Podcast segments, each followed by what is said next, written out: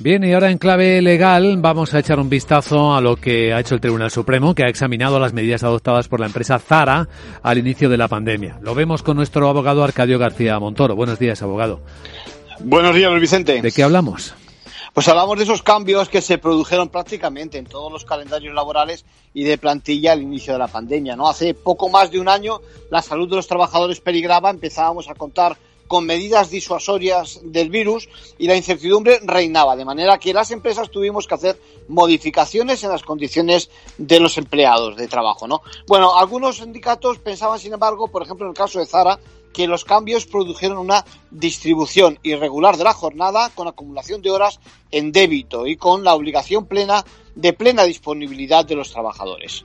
Bueno, la verdad es que todos tuvimos que adaptarnos a un nuevo modelo de vida, claro.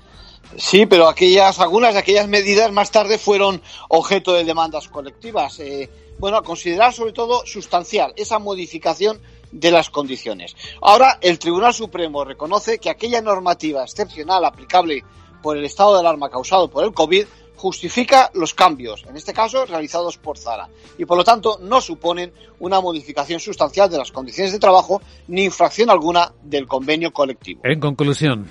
Pues fueron circunstancias excepcionales, Luis Vicente, como los estados de alarma eh, marcan, y aunque hay que respetar siempre la legislación vigente, hubo margen para adaptar plantilla y calendarios a las condiciones que exigen protección de la vida, la salud y la integridad de los trabajadores. Gracias, abogado.